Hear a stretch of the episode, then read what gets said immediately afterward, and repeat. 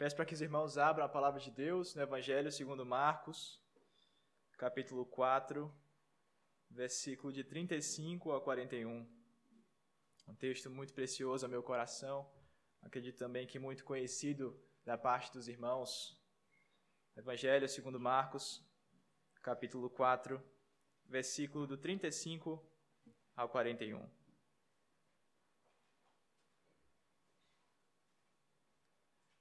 Assim diz a palavra santa e autoritativa do nosso Deus. Naquele dia, sendo já tarde, disse-lhes Jesus: Passemos para outra margem. E eles, despedindo a multidão, o levaram assim como estava no barco, e outros barcos o seguiam. Ora, levantou-se grande temporal de vento, e as ondas se arremessavam contra o barco, de modo que o mesmo já estava a encher-se de água e Jesus estava na polpa, dormindo sobre o travesseiro. Eles o despertaram e lhe disseram: Mestre, não te importa que pereçamos? E ele, despertando, repreendeu o vento, disse ao mar: Acalma-te, emudece. O vento se aquietou e fez-se grande bonança. Então lhes disse: Por que sois assim, tímidos? Como é que não tendes fé? E eles, possuídos de grande temor, diziam uns aos outros: Quem é este que até o vento e o mar lhe obedecem? Vamos orar, irmãos, pedindo ao Senhor a iluminação para esse momento. Oremos. Senhor nosso Deus, Deus poderoso, maravilhoso, Pai, estamos em Tua presença nessa manhã. E gratos, ó Pai, por podermos entoar louvores ao Teu nome confessarmos pecados, sabemos que somos perdoados, que o Senhor se faz presente aqui. Nós agora queremos ouvir a tua voz, Senhor. Fala ao nosso coração, Pai, através da exposição fiel da tua palavra. Que pelo Espírito Santo do Senhor venha a iluminação, o correto entendimento daquilo que o Senhor quer nos ensinar nessa manhã. Que o Senhor amoleça os nossos corações, quebrante-nos, ó Pai, nos ensine a respeito do teu Filho Jesus Cristo e assim aqueça nossos corações, ó Pai. Nos inflame, ó Pai, em amor e deslumbre pelo Senhor Jesus. E assim, Senhor Deus, possamos exaltar o nome dEle e apesar de mim, ó Pai, das minhas fraquezas, ser comigo neste momento. Em nome de Jesus. Amém. Irmãos, em 2014 foi publicada um artigo, melhor dizendo, uma pesquisa do jornal americano The Washington Post, onde eles tentam listar as maiores fobias da sociedade da época. E surpreendentemente, irmãos, em primeiro lugar das fobias ah, mais que trazem esse medo, essa preocupação, esse, esse, essa expectativa de dificuldade, foi justamente o medo de falar em público. Curiosamente, irmãos, porque geralmente nós pensamos pode ser o medo da morte, pode ser o medo de uma enfermidade, pode ser o medo de um animal, de uma aranha, de uma cobra, aqueles animais que possuem diversos na Austrália. Mas o medo maior, irmãos, daquele público específico daquele ano foi o medo de falar em público. Talvez aqui no Brasil seja algo diferente, mas é certo que todos nós concordamos que falar em público é um grande desafio. Você pode sentir um friozinho na barriga se eu te chamar aqui à frente para continuar essa pregação no meu lugar. E certamente falar em público é uma tarefa difícil. Mas havia um outro medo interessante que me chamou a atenção naquela pesquisa. Foi o medo da xenofobia, termo tão conhecido hoje em dia, um termo falado justamente pela questão dos imigrantes, mas o que eu quero dizer com xenofobia não tem nada a ver com essa questão política ou geográfica, mas sim aquele medo por aquilo que é diferente, aquele, aquela ansiedade, aquela preocupação por aquilo que nós não estamos acostumados, por valores, por roupas, por palavras, por costumes que diferem do nosso e por isso geram em nosso coração estranhamento, geram em nosso coração a repulsa, o medo, uma sensação de estranhamento, irmãos. Esse é o medo que nós podemos descrever como a xenofobia. E nas Escrituras nós podemos encontrar diversos episódios onde seres humanos comuns como eu e você se deparam com seres assim, seres sobrenaturais, seres de uma origem diferente da nossa, seres com palavras, com a sabedoria, com poderes que diferem dos nossos. E aqui, nosso texto em especial, Marcos 4, nós podemos ver um desses, um desses episódios onde os discípulos se deparam com um ser que eles achavam que era um homem, mas na verdade era muito mais do que um homem, era um ser sobrenatural, era o próprio Deus. Então nós iremos meditar nessa manhã, irmãos, sobre esse episódio tão famoso a respeito de Jesus acalmando a tempestade. O Evangelho de Marcos provavelmente foi o primeiro evangelho a ser escrito. E apesar de ser o menor dos sinóticos, contendo apenas 16 capítulos, é o livro base de muitas informações que os outros evangelistas vão trazer em seus livros, como Mateus e Lucas. Mas, em especial, o Evangelho de Marcos, ele possui uma ênfase específica na pessoa de Cristo como o servo sofredor, como o Messias prometido no Antigo Testamento. Isso é tão verdade, irmãos, que no primeiro capítulo o evangelista nem gasta tempo com genealogias ou com informações envolvendo a questão do nascimento de Cristo, ele já vai falando: Cristo é o cumprimento das profecias. Cristo é aquele que João Batista dá o seu testemunho e aquele que a voz rasga-se do céu e diz: Este é o meu filho amado, em quem me comprazo. Cristo é aquele que a pomba, o Espírito Santo em formato de pomba, desce até ele e identifica o Senhor Jesus como o servo sofredor, como o Messias esperado. Então Marcos ele passa durante todos os primeiros capítulos 1, 2 e 3, os que antecedem o 4, descrevendo as palavras, os milagres, as parábolas e o chamamento dos discípulos que esse Messias em missão estava fazendo. No capítulo 4, então, o nosso texto especificamente, ele interrompe esses milagres da, de curas, de eh, expelindo demônios, para proferir três parábolas a respeito dos valores do reino dos céus.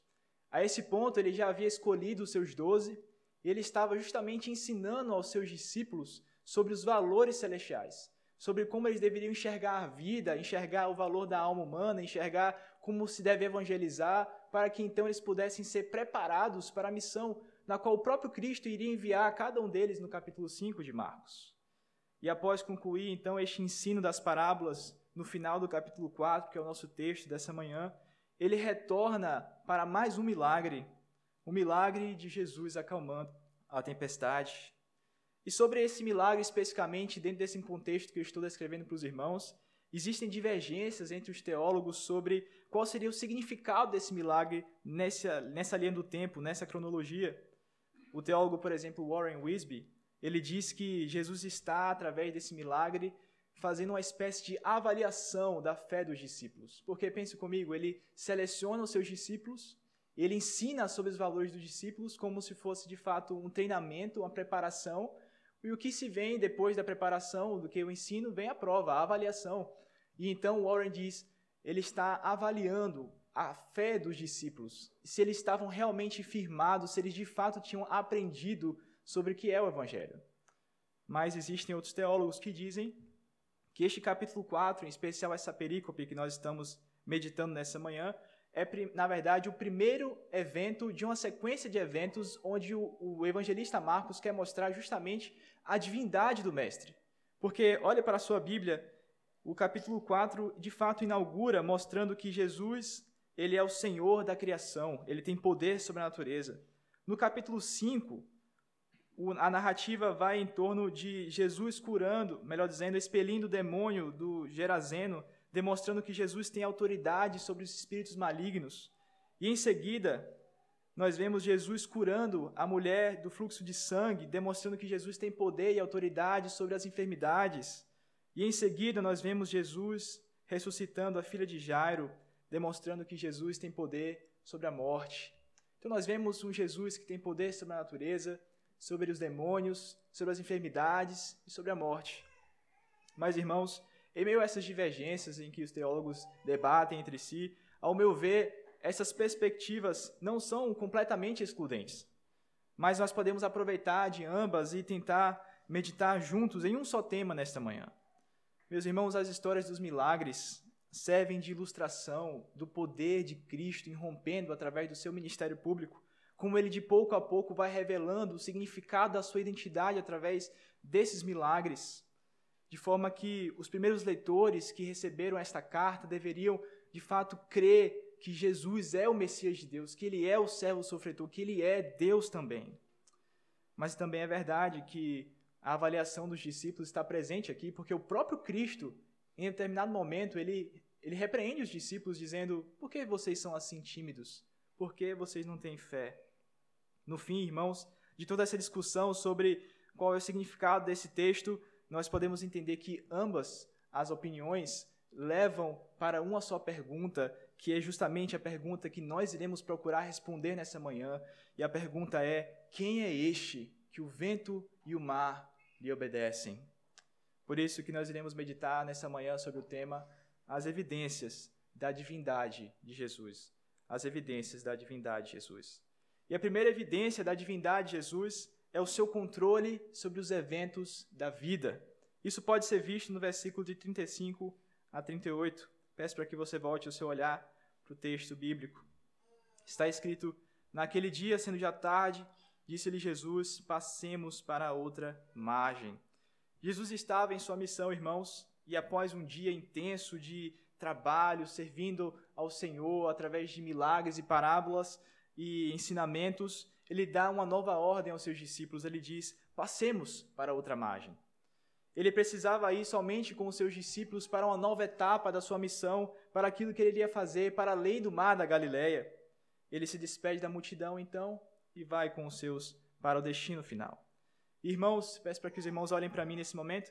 A travessia era uma travessia perigosa. Desde aquele tempo até hoje, o mar da Galileia é um lugar completamente imprevisível. Tempestades poderiam vir naquela região de forma repentina e muitos discípulos sabiam disso porque nós precisamos lembrar, eram homens do mar, eram homens que estavam morando nas regiões beira-mar e trabalhavam justamente com a pesca e atividades que envolviam o mar. Então, quando Jesus fala, passemos para outra margem, já tarde da noite, algum poderia pensar, o que é que Jesus está pensando? O que é que Jesus está fazendo aqui? Nos levar para uma jornada perigosa de noite? E eles tem esse medo comprovado pelo fato, irmãos, que justamente quando eles estavam próximos ali da travessia, dentro do mar da Galileia, a sua maior preocupação de fato se comprova verdadeira, porque uma tempestade irrompe sobre o barco, de tal forma que o barco estava já a encher-se de água, como o texto bíblico diz, eles estavam a, pontos, a ponto de serem naufragados. E diante disso tudo, queridos, nós precisamos lembrar também que o barco no qual Jesus estava provavelmente era um barco pequeno, cerca de 10 metros de comprimento. Ele estava ali no meio da tempestade. Então, imaginar essa tempestade e o barco de pequeno porte era uma situação realmente apavorante. Do ponto de vista humano, qualquer homem sentiria medo de estar ali, naquele pequeno barco, naquela grande tempestade. Contudo, irmãos, naquela situação desesperadora, inquietante, na qual o pequeno barco era arremessado pelo poder das ondas, em que eles escutavam o som impetuoso dos ventos fortes da tempestade, onde as ondas iam quebrando sobre o barco, trazendo cada vez mais a expectativa de que aquela onda iria naufragar aquele barco. Os discípulos olharam então para o Mestre, na expectativa de ver algo que traga esperança aos seus corações, e eles veem uma imagem que os choca. Eles enxergam o seu Mestre dormindo na popa do barco. Na traseira do barco, Jesus dormia tranquilamente em meio ao caos. O texto diz que ele estava sob um travesseiro, mas os comentaristas discutem que, devido ao tamanho do barco, a posição na qual Cristo estava dormindo, a palavra grega usada para travesseiro, provavelmente ele estava deitado sobre o, o acolchoado do, do assento do timoneiro. E seja coincidência isso ou não, ele estava justamente dormindo no lugar onde aquele que conduz o barco deveria estar assentado, buscando de alguma forma ajudar os discípulos naquela situação, impedindo que as ondas batam no casco, impedindo que o barco vá para o olho do furacão, tentando levar aquele barco para um lugar seguro e no lugar onde o timoneiro deveria estar, estava Cristo dormindo, descansando em meio a uma situação de quase morte. Seja isso coincidência ou não, irmãos, é impressionante que Jesus dormia no lugar onde o condutor do barco deveria estar. Ou talvez ele esteja, nós veremos sobre isso. Mas diante dessa reação de Jesus completamente desproporcional àquilo que eu e você faríamos, uma situação completamente desproporcional àquilo que os discípulos queriam, nós podemos ver um mestre que, naquela circunstância, trazia preocupação e frustração ao coração dos discípulos que estavam prestes a morrer. A fé vacilante e o medo dominante fizeram com que os discípulos perguntassem em choque ao seu mestre: Não te importa que nós venhamos a morrer? Como é que o Senhor dorme? Não te importa que pereçamos? Essa é a pergunta que qualquer um poderia fazer diante dessa situação. E a este ponto, talvez eles já estivessem pensando coisas ruins sobre Jesus, colocando em dúvida o seu amor, o seu cuidado, o seu controle. E sejamos sinceros, irmãos, quem não pensaria assim? Diante daquela situação, você vê aquele que falou passemos para outra margem, dormindo, enquanto você está quase morrendo. Quem não duvidaria nessa circunstância? Talvez aos corações dos discípulos eles estivessem pensando: eu deixei o meu trabalho, a minha família, o meu sustento, a minha ocupação para seguir este homem, para seguir as suas promessas de que ele me faria um pescador de homens, e ele me trouxe aqui para perecer em uma tempestade no início do seu ministério? Eu irei perder tudo por conta deste homem? Talvez essa tenha sido a preocupação dos discípulos nesse momento. Talvez essa fosse também a preocupação dos primeiros leitores de Marcos, quando Cristo havia morrido e o Império Romano estava perseguindo os cristãos, os judeus estavam perseguindo os cristãos, e eles pensaram: estamos perdidos, cremos em uma mentira, cremos em um Senhor que morreu, e agora o que será de nós? Perdemos casas, familiares, nossos irmãos estão sendo martirizados, e agora? Será que esse Deus não se importa que nós venhamos a perecer? Muitos, talvez, nesse contexto, poderiam ser como Tomé: eu preciso ver o Salvador ressurreto para crer que ele de fato venceu a morte. Talvez essa fosse a preocupação dos primeiros leitores. Diante da morte, irmãos, diante do medo, questionaram o amor e o cuidado do Messias. Podemos também ouvir o eco das queixas do antigo Israel, que, em incredulidade, quando fugia do Egito, eles olharam para trás e viram os exércitos egípcios correndo atrás deles e pensaram: o Senhor nos trouxe até aqui para nos fazer perecer nesse deserto nas mãos dos nossos inimigos. Nós podemos ouvir também aqui o eco do povo exilado que diante do exílio dizia no Salmo 44: Desperta, desperta, porque dormes, ó Senhor. Irmãos, o sono de Jesus em meio à tempestade gerou atenção no coração dos discípulos. E essa tensão revelava o tamanho da fé deles, o tamanho do compromisso deles, o tamanho da crença deles nesse Mestre. No entanto, apesar do medo de morrer e da aparente frustração dos discípulos, em certo sentido eles demonstraram um nível de fé, porque eles acordaram a Jesus na expectativa de que ele pudesse fazer algo para salvá-los naquela situação. Pense comigo, se alguém entrasse por aquela porta precisando de uma cirurgia urgente, ninguém ia falar para mim, Samuel, você não se importa que aquela pessoa morra? Porque eu não sou médico, não tenho a menor capacidade de poder ajudar aquela pessoa, eu não poderia ser responsabilizado pela morte dela. No entanto, os discípulos acordam a Jesus na expectativa então de que ele faça alguma coisa. O relato sinótico de Mateus diz que os discípulos acordam a Jesus dizendo: Senhor, salva-nos. Então, em certa medida, eles criam que Jesus poderia fazer algo, mas eles não entendiam porque Jesus estava dormindo mesmo assim, naquela situação de quase morte. Então é por isso, irmãos, que nós não podemos dizer que os discípulos não tinham a menor noção de quem era Jesus, ou daquilo que eles deveriam fazer naquela situação. No entanto, irmãos, Jesus utilizou essa oportunidade, a oportunidade da tempestade, para mostrar para os discípulos que ele era muito mais do que eles imaginavam. Jesus era muito mais do que eles imaginavam. Diante desse primeiro cenário, irmãos, o grito desesperado dos discípulos clamando por um Salvador e a serenidade do sono de Cristo do outro lado, em meio à tempestade, em meio àquela zoada estrondosa, em meio àquela situação desesperadora, nos, tra nos traz para uma pergunta urgente: que tipo de homem dormiria em uma situação como essa? Que tipo de ser humano dormiria em um cenário desse, onde tudo parece estar completamente fora do controle? A resposta, irmãos, só pode ser uma. Este homem é o ser que está no controle de todas as coisas. Este homem é o ser que está no controle absoluto de todas as coisas. Talvez você me questione dizendo: Ah, mas será essa uma evidência da divindade de Jesus? Porque ele está tranquilo porque poderia confiar em Deus.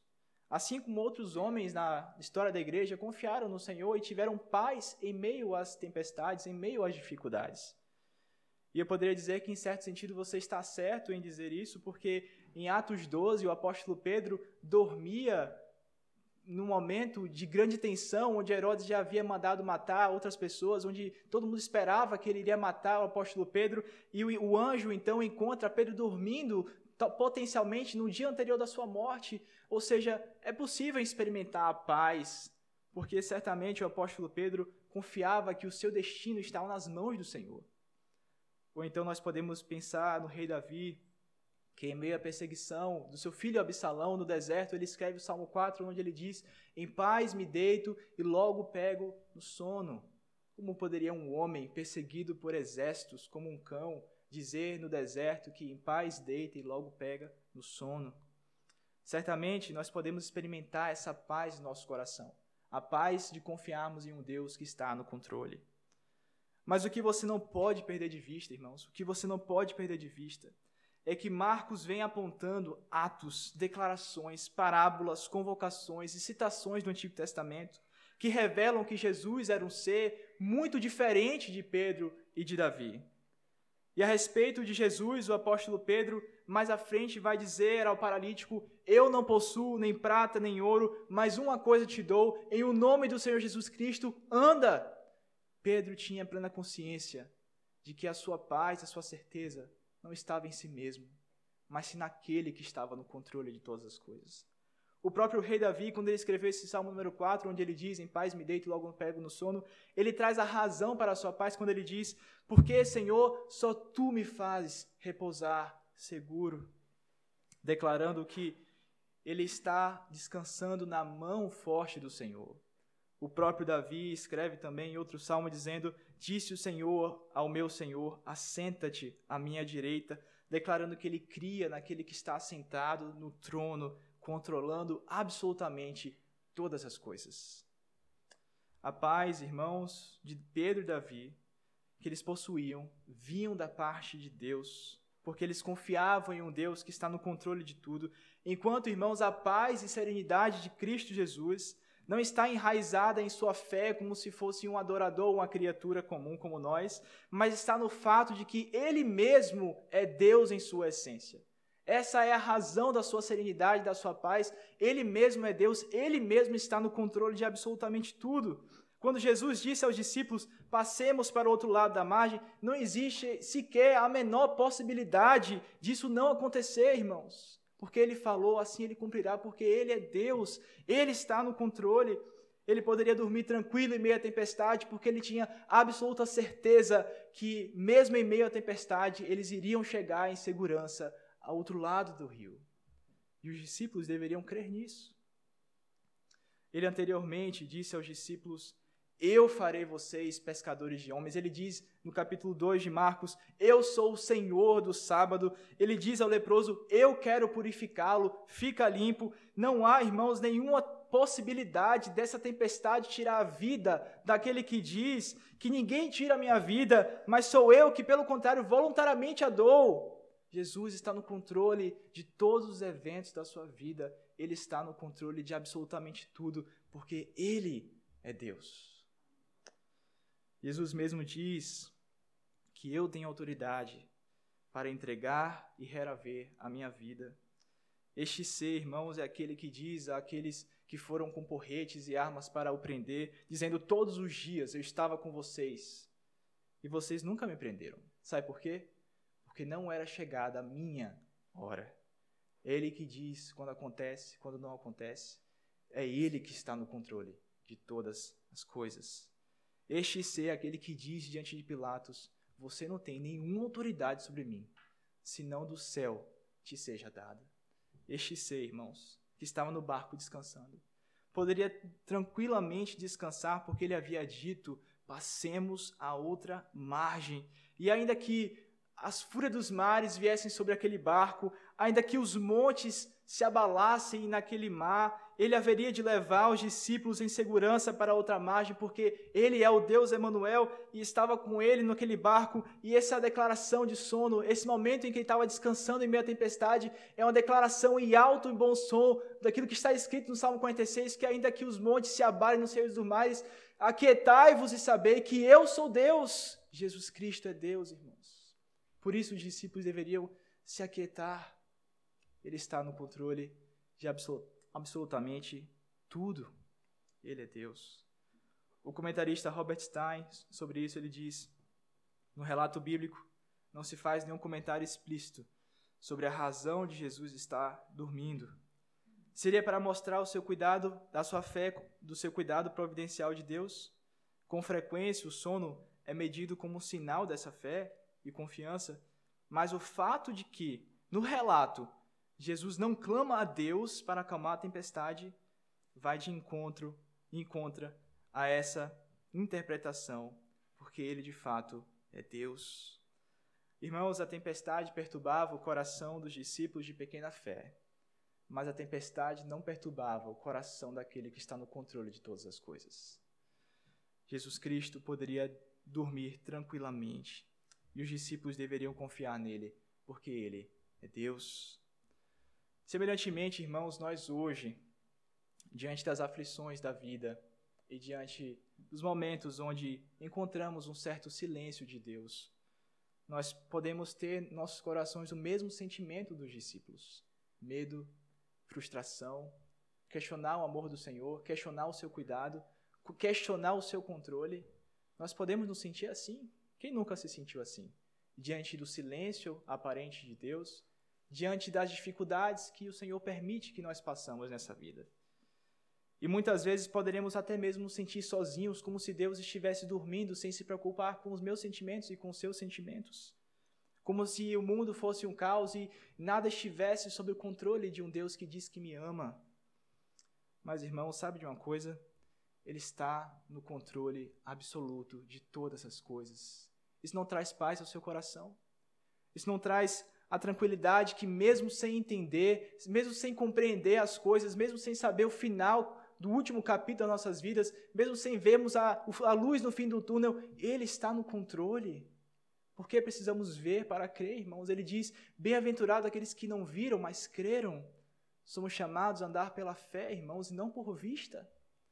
Ele diz em Mateus 28, 20, quando os discípulos estão ali contemplando Cristo ascendendo aos céus, ele diz: Não se preocupem, eu estarei com vocês todos os dias até a consumação dos séculos. Tenham paz em seu coração.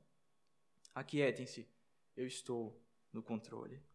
Por isso, irmãos, confiemos, descansemos em Deus, não sejamos medrosos, creiamos nele, creiamos nele.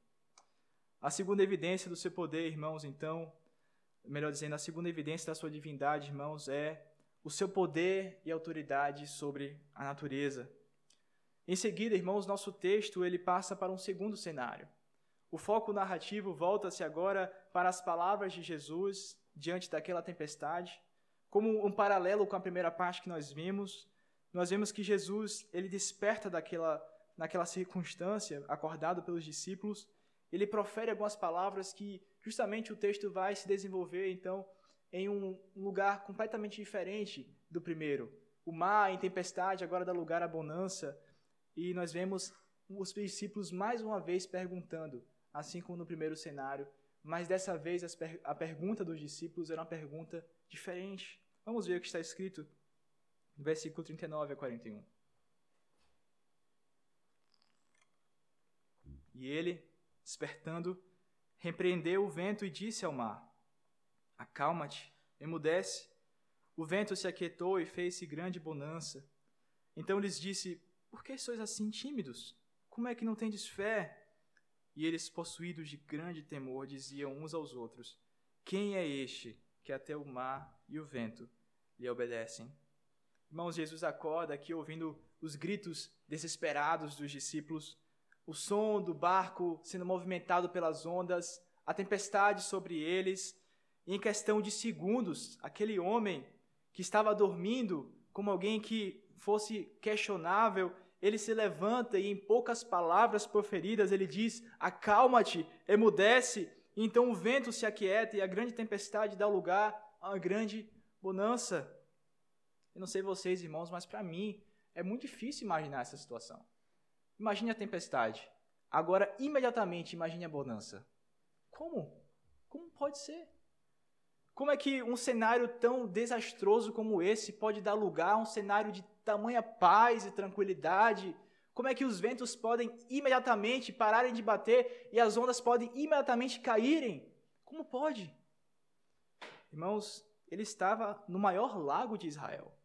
Um lago de profundidade de 200 metros, cercado por três montanhas de mais de 300 metros. Era um verdadeiro caldeirão de clima subtropical. E devido a essas condições geográficas, irmãos, os ventos descendentes de incrível força desabavam sobre as ondas, trazendo uma expectativa de um caldeirão, de, de uma fúria do mar. Os pescadores temiam muito este lago por sua imprevisibilidade, como eu falei para vocês. E a qualquer momento o vento poderia lançar a sua fúria e trazer esse cenário aterrorizante.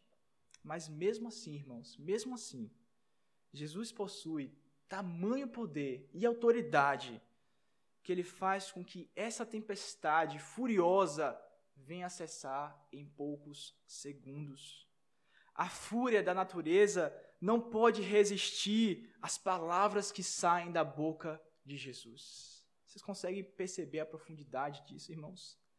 Em poucas palavras, aquele homem que estava dormindo diz: Paz, emudece, e como um pai repreende uma criança, o mar se aquieta. Como quem um dono de um cachorro fala: Faz silêncio, e tudo faz silêncio. Como pode, irmãos, este homem que estava dormindo dizer silêncio, fique quieto, e a tempestade dá lugar a uma bonança? Como pode, irmãos? Quem tem esse poder? William Hendrickson, comentarista, diz: o que é muito interessante é que não somente os ventos se aquietaram, mas também as ondas.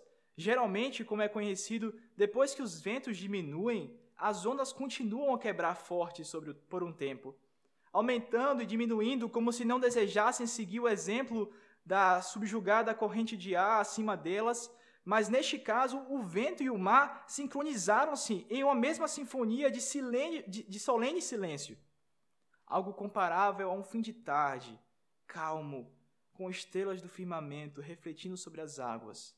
Subitamente, a superfície do mar se tornou lisa como um espelho. Irmãos, esses dois cenários são muito diferentes. Uma tempestade, medo, horror, fúria.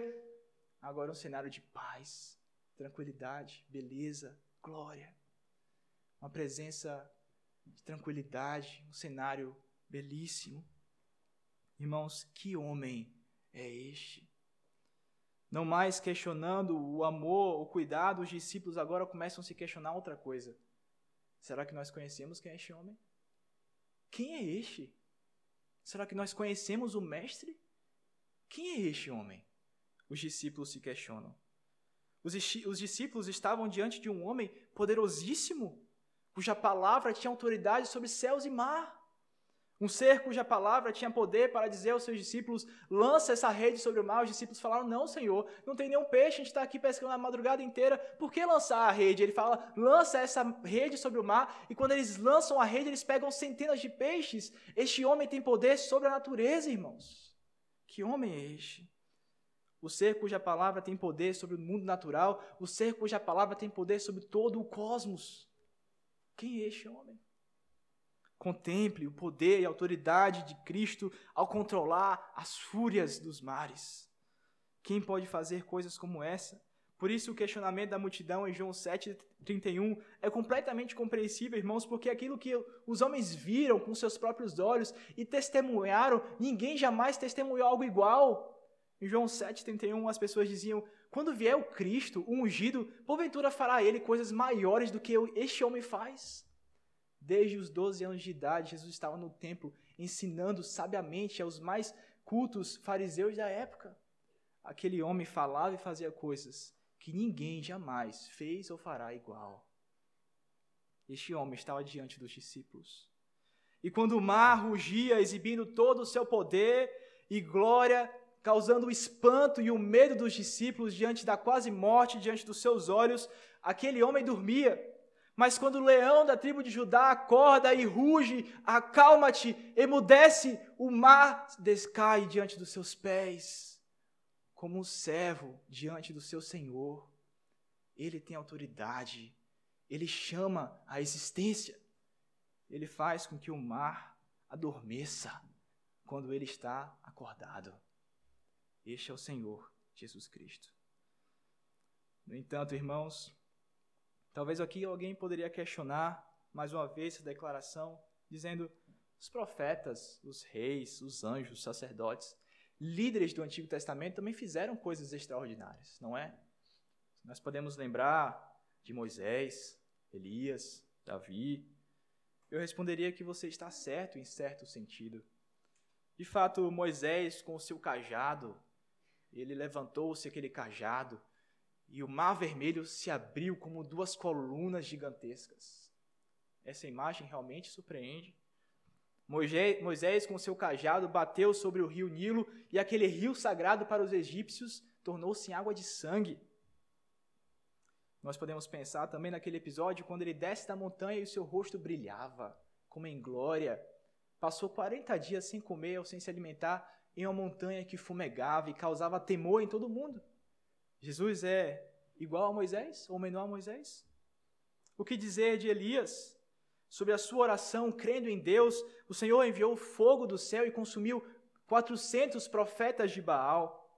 Ou nós podemos pensar naquela imagem, difícil até de imaginar, onde carruagens de fogo descem do céu para levar Elias, para não morrer de causa natural, mas ser levado por Deus para estar com ele. Irmãos, seria Jesus menor igual a Elias? Queridos, existe um detalhe, um detalhe, que nós não podemos perder de vista aqui. Absolutamente. Nenhum deles, Moisés, Elias, Davi, fizeram coisas em seu próprio nome, em seu próprio poder. De forma alguma. E muito menos eles fizeram isso e receberam a glória pelos seus feitos. De forma alguma. Ou muito menos ele, eles foram alvos da fé dos seus subordinados. Também de forma alguma. Mas quando se trata deste homem chamado Jesus Cristo, meus irmãos, nós não podemos dizer o mesmo. O que Jesus faz, ele faz sem mediação alguma. Sem mediação alguma, ele se levanta e diz: Acalma-te. E a fúria dos mares dá lugar à bonança. Quando Jesus fala, irmãos, sem mediação qualquer, acontece, porque ele é Deus. No capítulo 2 de Marcos, na cura do paralítico de Cafarnaum, nós vemos algo que Moisés, Elias e Davi jamais fizeram. Ele diz: Eu irei curar você, mas eu te digo mais, filho, os teus pecados estão perdoados. E, os fariseus ficam loucos: quem é este que perdoa pecados? Ele pode até fazer milagres e coisas extraordinárias, mas perdoar pecados? Jesus fala: Eu sou, eu estava com o Pai e as pessoas diziam: quem é este que diz que é Deus? Irmãos, a autoridade e poder de Jesus Cristo sobre os mares, e sobre os pecados, e sobre os demônios, e sobre a morte, se dá pelo fato de que Ele é Deus, somente Deus. Ele está acima de Moisés, irmãos, ele está acima de Elias. As Escrituras testemunham que Ele é o Deus invisível, Ele é a imagem do Deus invisível, pois nele foram criadas todas as coisas nos céus e sobre a terra. A Bíblia fala em Colossenses que ele é antes de todas as coisas, nele tudo subsiste. Agradou ao Senhor fazer residir nele toda a plenitude da divindade, irmãos. Nele todas as coisas foram criadas nos céus e na terra, como diz o credo niceno, ele é Deus de Deus, luz da luz. Ele possui total autoridade e poder sobre a tempestade, sobre todo o cosmos. Ele é Jesus, aquele a qual todas as coisas convergem nos céus e na terra, porque por meio dele, para ele, são todas as coisas. A ele somente seja a glória para os séculos dos séculos. Amém. Ele é Jesus, aquele que deve receber toda a adoração porque Ele é Deus. O Salmo 107, muitos séculos antes, descreve um episódio muito semelhante a este, quando diz, abre aspas, preste atenção. Pois ele falou e fez levantar o vento tempestuoso que levou as ondas do mar. Ele faz cessar a tormenta, as ondas se acalmam. Então se alegraram com, com abundância, e assim ele levou os seus para o desejado porto. Ele é o cumprimento da lei, ele é o cumprimento dos salmos, ele é o cumprimento dos profetas, ele é maior que Moisés, ele é maior que Elias, ele é o Deus encarnado, o nosso Salvador, o nosso Redentor, aquele prometido que iria tirar o pecado do mundo e encravar na cruz do Calvário o meu e o seu escrito de dívida, ele nos faria novas criaturas. Ele é o nosso Senhor Jesus Cristo. Os discípulos olhavam para aquele ser, irmãos, e fisicamente viam um homem como eles. Mas o que aquele homem falava e fazia, jamais ninguém fez algo igual. Ele não pode ser apenas um homem, ele é Deus, o Deus homem.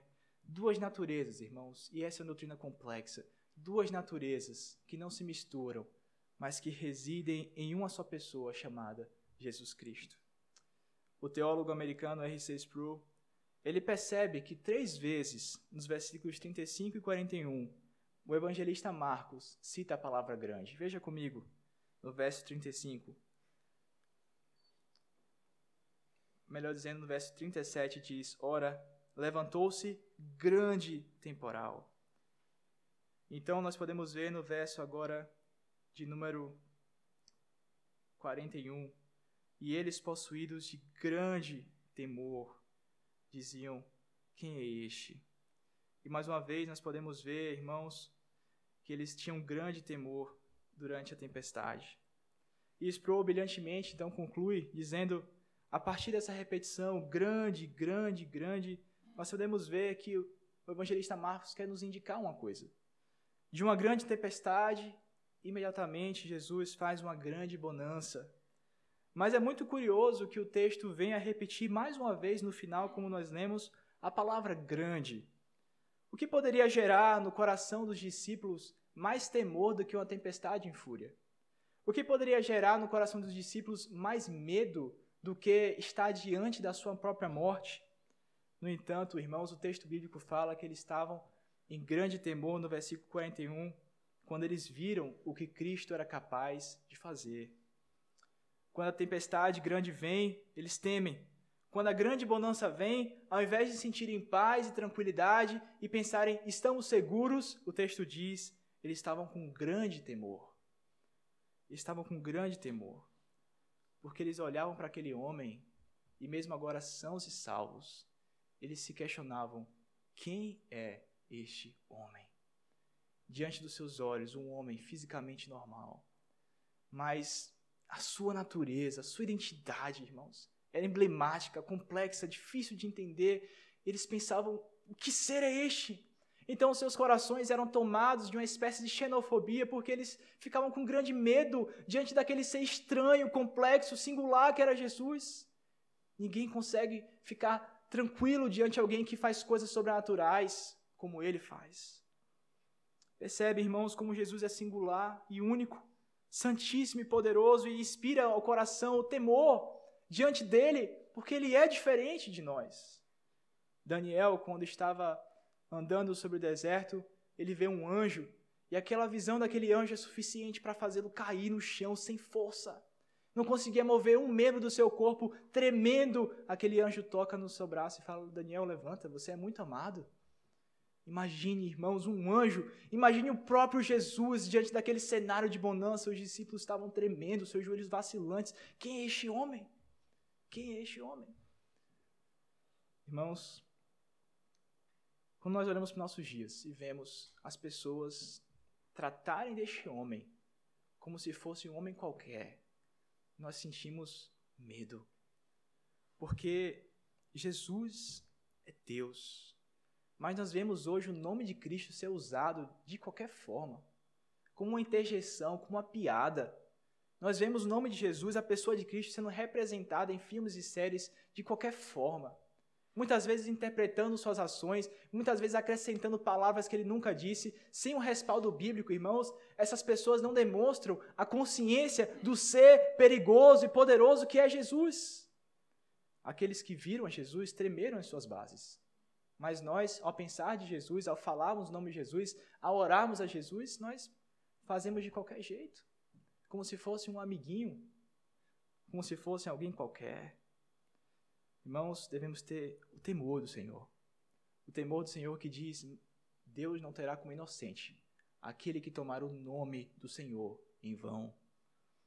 Quando não são os pastores e mestres, em nosso Brasil que fazem com que esse Jesus seja adaptável à nossa cultura, que fazem com que o evangelho seja mudado para agradar as massas de, um, de, uma sociedade corrompida e adoecida pelo pecado, querendo fazer um Jesus good vibes, um Jesus gente boa, um Jesus que aceita todo mundo, que faz qualquer coisa e que o que importa é que você tenha paz e que você tenha um relacionamento com Ele, não importa quem nem seja Ele, as pessoas não estão nem aí para Jesus. Irmãos, Jesus é tema sério. Jesus é coisa séria. Ele deve ser tratado, representado, pregado e entendido como ele mesmo se revela nas Sagradas Escrituras. É por isso, talvez, que em nosso Brasil encontramos tantos evangélicos que dizem: Eu amo a Jesus, eu sou de Jesus. Mas as suas vidas, as suas famílias, seus trabalhos, seus pensamentos, suas áreas de interesse, em nada refletem os seus relacionamentos com esse tal Jesus. Em nada. Absolutamente nada. Aqueles que conhecem Jesus agem como os discípulos. Quem é este? Quem é este? Irmãos, algumas aplicações para que nós venhamos a encerrar essa meditação. Nós vimos muitas coisas a respeito do que Jesus é, e a primeira aplicação que eu gostaria de trazer ao meu e seu coração é que ser chamado para ser discípulo de Jesus, irmãos, não nos garante uma, uma vida livre de tempestades e aflições. Os discípulos estavam seguindo a Jesus, no entanto, foram colocados em uma situação demasiadamente perigosa. Assim também, irmãos, Jesus disse que no mundo nós teríamos aflições. Mas diante das aflições, irmãos, devemos confiar em quem Ele é. Nós não devemos crer naquelas teologias que trazem uma ideia triunfalista de prosperidade, que Jesus te salvou para você ser feliz neste mundo de uma forma materialista e mundana. Jesus te salvou para ser o seu gênio da lâmpada, aquele que você pode pedir qualquer coisa que ele vai te dar. Não é bem assim, irmãos. Jesus estava ensinando os seus discípulos sobre quem ele era através das aflições, através das dificuldades. E ninguém aqui gosta de presenciar ou vivenciar aflições e dificuldades. Mas diante desse exemplo aqui, irmãos, devemos olhar para as aflições com outra perspectiva. Devemos olhar para as aflições como oportunidades de nós conhecermos melhor esse Deus. Devemos olhar para as dificuldades como oportunidades de sermos levados para mais perto de Cristo, para mais perto da cruz. Pois quem sabe podemos dizer como salmista, foi-me bom ter passado pelas aflições, para que eu aprendesse os teus decretos, ó Deus. Irmãos, seja na paz, seja na tempestade, seja na prosperidade ou não, o que importa é que estejamos mais perto dele. É isso que você almeja? Estar mais perto dele, mesmo que você perca tudo, mesmo que você perca aquilo que você mais ama, que você mais gosta, mesmo que você perca conforto, tranquilidade, seja o que for, você pode cantar como aquele hino, aflição e paz, quando diz: Sou feliz com Jesus. Se paz é mais doce me deres gozar, ou se dor mais forte sentir, sou feliz com Jesus. Irmãos, essa vida e o Evangelho não é para nos trazer uma felicidade mundana, mas é para trazer aquela felicidade que o salmista diz: Na tua direita há alegrias perpétuas. Eu me deleito em tua lei. A tua presença é o meu prazer. Uma coisa te peço e buscarei: que eu habite na casa do Senhor todos os dias. Irmãos, não devemos temer a aflição. Devemos temer uma vida sem Jesus. É isso que devemos temer. É isso que devemos temer. Em segundo lugar, considere quem Jesus é para você e tome posição. As aflições, irmãos, as calamidades naturais nos expõem à nossa fragilidade. Tempestades, furacões, tsunamis destroem absolutamente tudo que nós construímos por anos, décadas. Enfermidades podem fazer do homem mais sadio e mais forte, homem mais fraco e mais enfermo do dia para a noite. Então, diante da calamidade, os discípulos viram a sua vida por um fio. Eles foram levados a responder a pergunta: Quem é este? Por isso, irmãos, Jesus, ele tem total interesse que nós respondemos a essa pergunta também: Quem é Jesus para você? Diante do questionamento dos discípulos, quem é este? Nós devemos responder também, porque Jesus é o tipo da pessoa que não pode ser ignorada, desprezada. É preciso que você tome uma posição sobre quem ele é. A sua posição sobre quem ele é vai definir a sua vida aqui e a sua vida na próxima vida, na eternidade. Irmãos, diante dos sofrimentos, da efemeridade da vida, das calamidades, nós somos levados a respondermos as questões mais importantes da vida, as questões últimas. E qual é a questão última da vida, irmãos? Qual é a questão mais importante que nós precisamos saber responder? Não importa se você sabe responder quem são os teólogos, não importa se você sabe responder quem, qual é o calvinismo, não importa que você sabe responder o que é a confissão de fé de Westminster, não importa se você é mestre na sua área de conhecimento do seu trabalho, não importa se você conhece todas as séries, filmes, atores e atrizes, jogos, time de futebol, títulos, não importa, tudo isso é vaidade, correr atrás do vento. O que importa é que nós sabemos responder quem é Jesus. É isso que importa, irmãos. Quem é Jesus? Irmãos, a brevidade da vida é real. Jesus diz àquele homem louco: ainda hoje pedirão a tua alma. O que você vai dar por ela? Ainda hoje. Jesus diz: louco, pedirão a tua alma. Irmãos, ouçamos a advertência de Jesus nessa manhã. Quem é Ele para você? O que Ele impacta em sua vida? Não sejamos como quem esquece dessa pergunta. O jornal americano The Washington Post não constatou, através da sua pesquisa sobre a xenofobia, por exemplo, que é possível você apresentar dois tipos de medo. Um medo positivo existe, com certeza ele existe. E esse medo positivo, irmãos, é aquele medo de uma pessoa que vê algo diferente e pensa: que coisa bela, que coisa extraordinária, eu nunca vi algo igual. Isso é algo que me chama atenção. Eu nunca vi. Ele é diferente. Isso é diferente. Eu quero conhecer mais. Eu quero ver. Eu acho que é isso que importa a minha vida. Eu acho que é, é isso que eu nasci para ser. Esse é o medo bom. O medo que traz ansiedade, curiosidade de querer conhecer mais. Mas existe o medo ruim também, irmãos. É aquele medo de isso é estranho, isso me incomoda, isso me tira da zona de conforto, isso me faz pensar em coisas desagradáveis, isso me faz questionar o meu estilo de vida, isso me faz ter que abrir mão de coisas que eu amo. Esse, esse, esse tal de Jesus me incomoda, eu vou esquecer dele, eu vou desprezá-lo, eu vou fingir que ele não existe eu vou tratar ele como se não fosse nada. É isso que os ímpios, os ímpios fazem. Eles conhecem a Deus, têm consciência de Deus em seus corações, mas Romanos diz, eles sufocam a verdade, como se Jesus não existisse. Mas, queridos, qual grupo você pertence nessa manhã? Independente se você tema ele por bem ou por mal, nós precisamos lembrar de uma coisa. Todos absolutamente todos irão se deparar face a face com esse ser um dia. Absolutamente todos que estão aqui sentados um dia estarão face a face com Jesus Cristo. Mas, irmãos, para aqueles que temem a Ele com o temor bom, o temor positivo, ver o Mestre face a face. Ah, irmãos, na glória dos céus, vai ser a coisa mais bela e maravilhosa que você terá visto em toda a sua vida. Será a imagem mais gloriosa, muito acima do mar em bonança no fim de tarde à noite. Muito acima do que o quadro mais belo pintado. Jesus Cristo, o mais belo dentre os milhares. Ele será a nossa visão mais incrível que nós já teremos experimentado em nossas vidas ele dirá: Vinde a mim, benditos do meu Pai. Ele enxugará dos nossos olhos toda lágrima. Ele nos trará e nos abraçará e, falar, e falará para a gente: tem um lugar reservado para você aqui na minha mesa. Iremos ceiar com Ele, iremos rejubilar e nos alegrarmos para sempre em Sua presença. Essa é a alegria indizível que nós esperamos.